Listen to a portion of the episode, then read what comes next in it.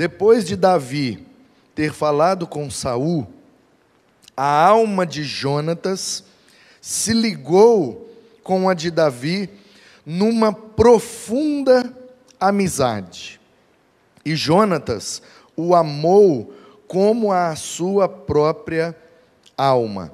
Naquele dia, Saul reteve Davi e não permitiu que ele voltasse para a casa de seu pai. E aí talvez você ouça essa frase e se pergunte: "Uai, como assim?" Porque a história aqui, né? Eu vou continuar lendo, mas só para contextualizar para você. Saul estava num período difícil do seu reinado, sendo afrontado pelos filisteus. De um lado, o acampamento do exército de Saul, do outro lado, o exército dos filisteus. E todos os dias os filisteus afrontavam os israelitas, porque eles eram muito grandes, muito fortes e adestrados para a guerra.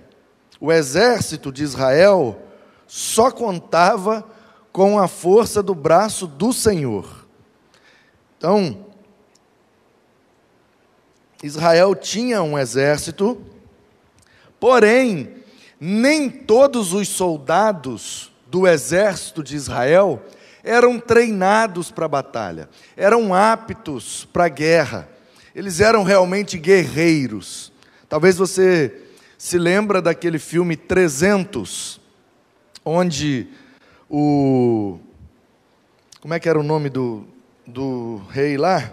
Leônidas, isso. O Leônidas vai para a guerra e leva somente os 300. Né? Ali mistura um pouco da, da história grega, naquele período é, é do declínio da Grécia e, e, e contra a Pérsia, principalmente. E tem aquela cena fatídica que Leônidas, com seus 300, encontra com um grupo grande de homens e os caras, olha, a gente quer se unir a vocês para ajudar aí na batalha e tal. E aí o Leônidas pergunta para os caras: Você faz o que da vida? Eu sou carpinteiro. Você faz o que da vida? Ah, eu sou sei lá o que, eu faço isso, eu faço aquilo. Aí ele vira para os 300 e fala: E vocês? O que, é que vocês fazem? Os caras, au, au, au, nós somos guerreiros, meu amigo. Então, é como no caso de Gideão, aquilo ali foi inspirado em Gideão, né? Que foi para a guerra com 30 mil homens, e Deus falou: manda eles beberem água. E aí, 29.700 homens, mais ou menos, beberam água com a boca na água. E 300 homens pegaram a água com a mão e levaram até a boca. Ou seja, preocupados com a retaguarda. Então, o que é que isso demonstrou? Somente esses 300 são guerreiros, os outros são baderneiros, estão indo pela bagunça, pela festa, pela aventura. E às vezes, 1%, interessante isso, né? O Gideão foi para a guerra com 1% do contingente e saiu vencedor. 1% na vontade de Deus vale mais que 99% sem a direção de Deus. E aí, o que acontecia era que geralmente Saul, para dar volume ao seu exército, isso está aí no capítulo 8, versículo 11. Assim que Saul toma posse como rei, a Bíblia diz que existiam os direitos do rei. Como rei, ele tem alguns direitos. Um dos direitos que o rei tinha era tomar qualquer menino, qualquer jovem, qualquer homem de sua família para pertencer ao exército. Era direito do rei. Olhei, aquele menino é forte, aquele menino, é...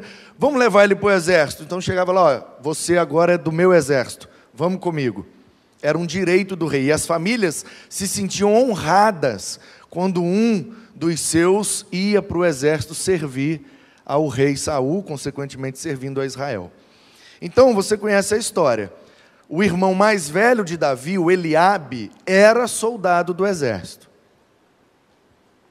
E os outros também, mas o Eliabe era o mais velho, o mais forte, o que mais se destacava. Um dia o seu Jessé pediu para o Davi, o caçula, levar um lanche para os seus irmãos lá na guerra. Ao levar esse lanche, ele ouviu as afrontas que Golias, um dos filisteus, estava fazendo contra os soldados de Israel. Então ele se ira, né, que é diferente da raiva, ele fica irado, que é um sentimento ruim acerca de uma injustiça. Então ele fica irado e, apesar de ser muito novo, apesar de ser muito franzino, muito fraco, é o que a narrativa sugere, mas ele cuidava das ovelhas do seu pai, então ele estava acostumado a lidar com leão, com urso, com predadores das ovelhas. E ele não teve medo do Golias. A gente conhece a história, né? o Saul dá a armadura, fica grande, ele vai com a funda, pega cinco pedras, dá uma pedrada na cabeça do Golias, Golias cai, ele vai lá, pega a espada, corta a cabeça, teve a vitória. Volta para o acampamento, fica aquela coisa, meu Deus, quem é esse menino? Então Saul quer que ele agora pertença ao exército, porque o menino é bom de guerra, matou um gigante. Então, o que está acontecendo aqui é naquele dia Saul reteve Davi e não permitiu que ele voltasse para casa. É isso que está acontecendo aqui. Como ele teve a vitória sobre um gigante, o Saul falou: Você mora onde, meu filho? Ah, eu moro em Belém. Não, você vai voltar para casa não. Não, mas eu tenho que cuidar das ovelhas do meu pai, que eu não posso. Não, agora você é meu soldado. Então, reteve é nesse sentido, fez com que ele ficasse para pertencer ao exército. Versículo 3: Jonatas e Davi fizeram uma aliança, porque Jonatas o amava como a sua própria alma. Jonatas tirou a capa que vestia e a deu a Davi Deu também a sua armadura, inclusive a espada, o arco e o cinto. Jonatas é o primogênito de Saul, é o filho mais velho, é o príncipe que naturalmente assumiria o reinado na ausência do seu pai. Então o que é que ele está fazendo? Ele como príncipe, ele como filho do rei, tendo acesso a tudo, e Davi, um menino pobre do interior, então Jonatas gostou dele de cara, criou no seu coração uma, uma ligação afetiva muito forte com Davi. Gostei desse menino, quero ser amigo dele. E aí então cedeu a ele algumas armas para ele pertencer ao exército, essa é a ideia. E aí, Davi saía aonde quer que Saul o enviava e tinha êxito. Toda batalha que ele ia, ele vencia. E ele era benquisto de todo o povo, até dos próprios servos de Saul. E aí a história continua, e o povo vai começar a cantar aquela musiquinha, né, que Saul matou milhares, Davi matou dez milhares, e isso causa uma inveja, um ciúme no coração de Saul, que começa a persegui-lo, e aí vem toda a saga, e Jonatas honra essa aliança, ajuda Davi, e me parece que o Jonatas já sabia, de certa forma, que ele não seria o novo rei de Israel, que seria Davi. E aí nós conhecemos a história, eles morrem na guerra. Davi, então, a partir dali, assume o trono em Hebron. Os anciãos homologam o seu reinado e ele passa a reinar a partir dali e depois leva a capital do reino para Jerusalém e aí o restante é história. Mas o que eu quero chamar a sua atenção é que a amizade de Jonatas e Davi foi sustentada por uma aliança. O texto diz que eles fizeram uma aliança, um contrato. Eles estabeleceram um relacionamento que não poderia ser desfeito por qualquer motivo bobo, por qualquer motivo fútil. Um era o príncipe que na ausência de seu pai estava destinado a assumir o trono. E depois eu vejo esse menino que poderia ser o rei na ausência de Saul, abrindo mão do seu direito para defender, para apoiar e para ajudar a Davi, que teoricamente entraria no lugar dele. Olha que interessante essa característica de um relacionamento. Uma aliança que nos leva a abrir mão do que nós temos direito para beneficiar o outro a quem nós nos relacionamos. É como Paulo orienta no Novo Testamento: que vocês amem-se e sirvam uns aos outros, preferindo-vos em honra. O que é que Paulo está dizendo? Num relacionamento fraterno, a honra é sempre do outro. E ao mesmo tempo, a honra é sempre do um. Porque a ideia é: se eu me relaciono com você, é uma honra para mim ter esse relacionamento. E é uma honra para você que eu me relacione com você. Percebe? Para mim, você é mais importante. Por isso eu não vou abrir mão desse relacionamento. Mas para você, eu sou o mais importante. E isso te leva a não abrir mão do relacionamento. E no final das contas, em alguns casos, e na grande maioria dos casos, é essa aliança mútua que sustenta os nossos relacionamentos. E aí, por conta dessa ideia, nós pegamos esses anéis, porque isso aqui é só um anel, gente. Isso é um anel. A aliança que eu tenho com a Ana Paula não é esse anel. A aliança que eu tenho com a minha esposa, que é simbolizada por esse anel, nasceu no meu coração e na minha alma assim que eu soube que ela seria a mulher da minha vida. Assim como Jonatas, olhando para Davi, falou: Eu quero ser amigo desse cara, esse cara vai ser meu melhor amigo. Quanto eu viver, eu vou honrar essa amizade. E aí a Bíblia diz que eles então fizeram uma aliança. É isso que a Bíblia está dizendo. E eu sei e vou mencionar, só para que fique registrado, que alguns pegam essa passagem, pegam esse termo, e principalmente numa das traduções que temos em português, e vão dizer que aqui nasceu um relacionamento afetivo além da amizade. Sim, senhoras e senhores, alguns leem essa passagem, esses termos, na nova Almeida atualizada, fica muito difícil entender dessa forma, mas em outras versões as palavras são mais subjetivas. Então, assim, Jonatas amou a Davi como a sua própria alma. E eles vão entender aqui que houve um relacionamento conjugal de Jonatas com Davi. Vão distorcer o texto, vão distorcer o significado das palavras amou, fez aliança, mais que a sua própria alma. O que o texto está sugerindo é que o relacionamento desses dois não estava baseado em interesses, porque Jonatas teve que abrir mão do seu direito de primogenitura para que Davi assumisse o trono. Porque numa monarquia, assume o filho do rei. Então, se Jonatas não tem uma aliança com Davi, se Jonatas não tem uma amizade inquebrável com Davi, Jonatas poderia, na ausência de Saul, caso tivesse a oportunidade, poderia exigir o reinado.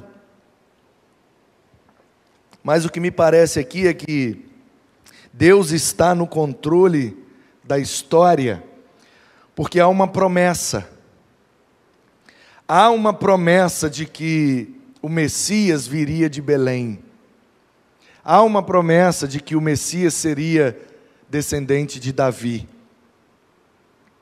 Há uma promessa de que o Messias seria rei sobre Israel. Portanto, eu percebo claramente aqui, não a possibilidade de distorcer esse texto e falar que Jonatas e Davi tiveram relacionamento afetivo conjugal. Isso é de uma irresponsabilidade e de uma infantilidade hermenêutica sem tamanho. Não há nada no texto que sugira isso. Conquanto alguns façam essa distorção para apoiar suas ideias completamente antibíblicas. Mas o que eu quero realmente frisar com você é que quando o nosso relacionamento está baseado numa aliança, esse relacionamento é a prova de fogo. Esse relacionamento não se destrói por qualquer bobagem. Eu me lembro uma vez, um casal recém-casado, a moça me ligou e disse: Pastor, vem aqui porque o negócio aqui está feio, eu vou acabar matando esse homem. Falei, misericórdia. E aí eu cheguei lá, eles estavam brigando. E o motivo da discussão era um abacate. Porque mudaram para casa depois de casados e no quintal da casa tinha um pé de abacate. E a menina foi criada com muito carinho, como a princesa do papai e na casa da avó dela tinha um pé de abacate. Todo ano, na época do abacate, o pai subia no pé, pegava o abacate e abria e botava açúcar e botava ela no colo e dava ela o abacate com açúcar e aquilo marcou a afetividade dela.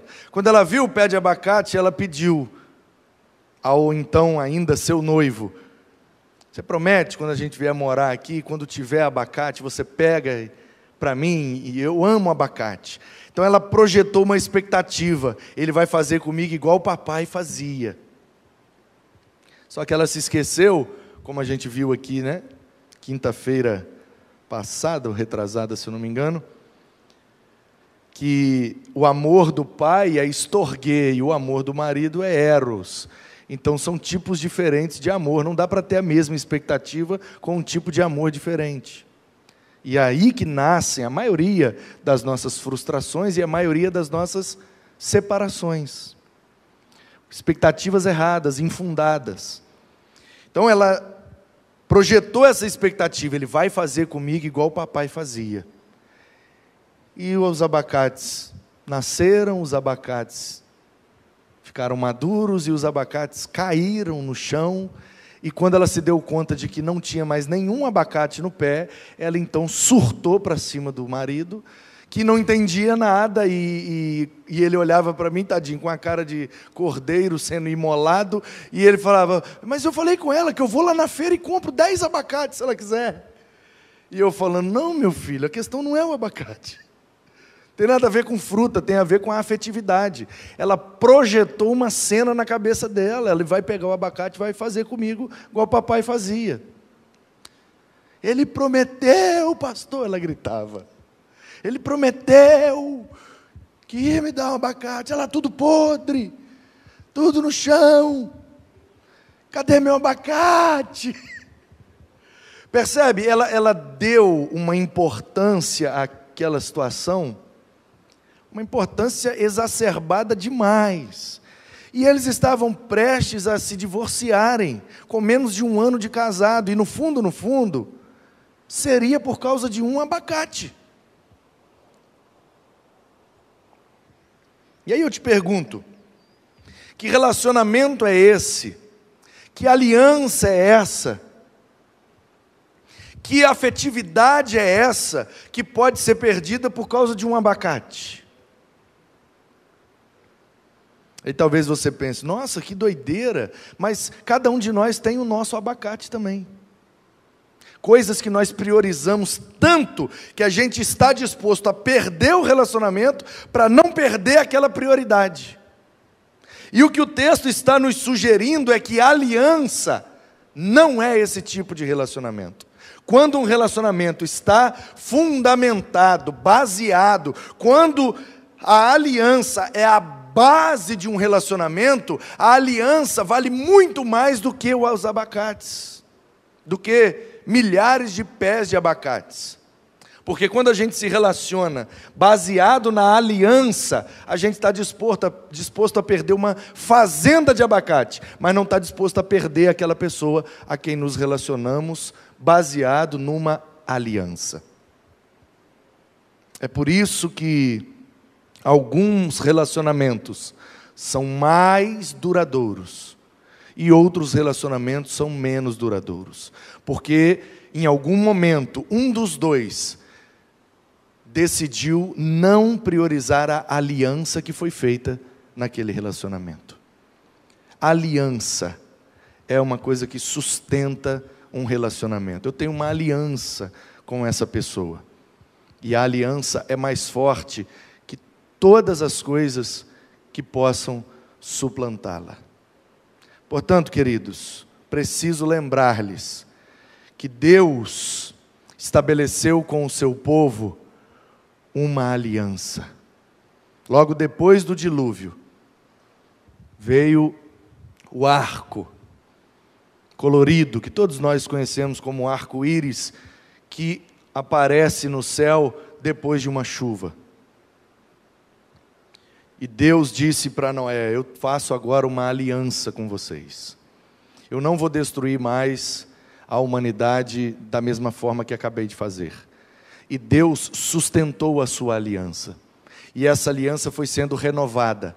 A aliança que foi feita com Noé, daqui a um pouco foi renovada com Abraão, e foi renovada com Isaac, renovada com Jacó, renovada com José, e foi sendo renovada, renovada, renovada, como se Deus estivesse lustrando a aliança que fez com o seu povo para mantê-la sempre viva até que Jesus derramou o seu sangue e fez conosco uma nova aliança, baseada não num anel e não numa fruta, não num desejo pessoal, mas baseado na aliança que ele decidiu fazer com a gente.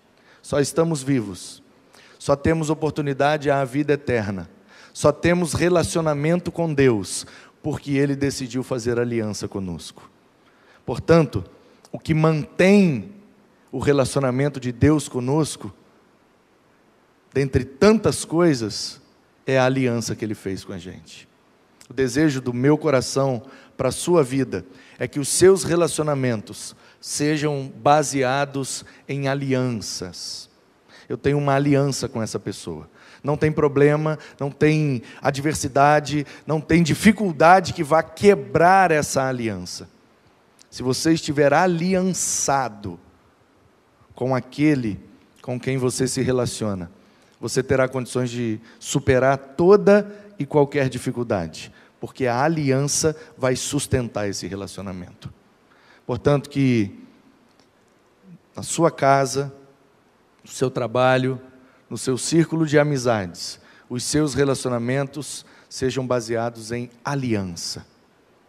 E que vocês possam honrar, assim como Jonatas honrou com Davi, que nós possamos honrar as alianças que temos feito ao longo da vida. Sabe, você teve uma oportunidade dada por alguém e você tem uma dívida de gratidão com essa pessoa foi estabelecida uma aliança. Alguém te deu uma oportunidade boa. Depois de um tempo, alguém te oferece uma oportunidade ótima. E na grande maioria das vezes, o que é que nós fazemos? Estamos dispostos a quebrar a aliança por causa de uma oportunidade melhor. E às vezes o que parece melhor pode ser exatamente a armadilha onde os nossos relacionamentos serão destruídos. Que tomemos todo o cuidado necessário para não romper, não manchar, não quebrar as alianças que temos feito para manter os nossos relacionamentos. Que você possa orar por isso.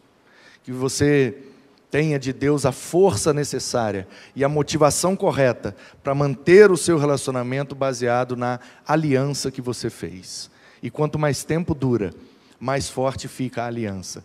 e que a nossa aliança, como irmãos em Cristo, como igreja de Jesus, como povo de Deus, possa ser mantida. Assim como Jonatas manteve com Davi, que nós possamos manter essa aliança uns com os outros, para que unidos por esta aliança superemos toda e qualquer dificuldade.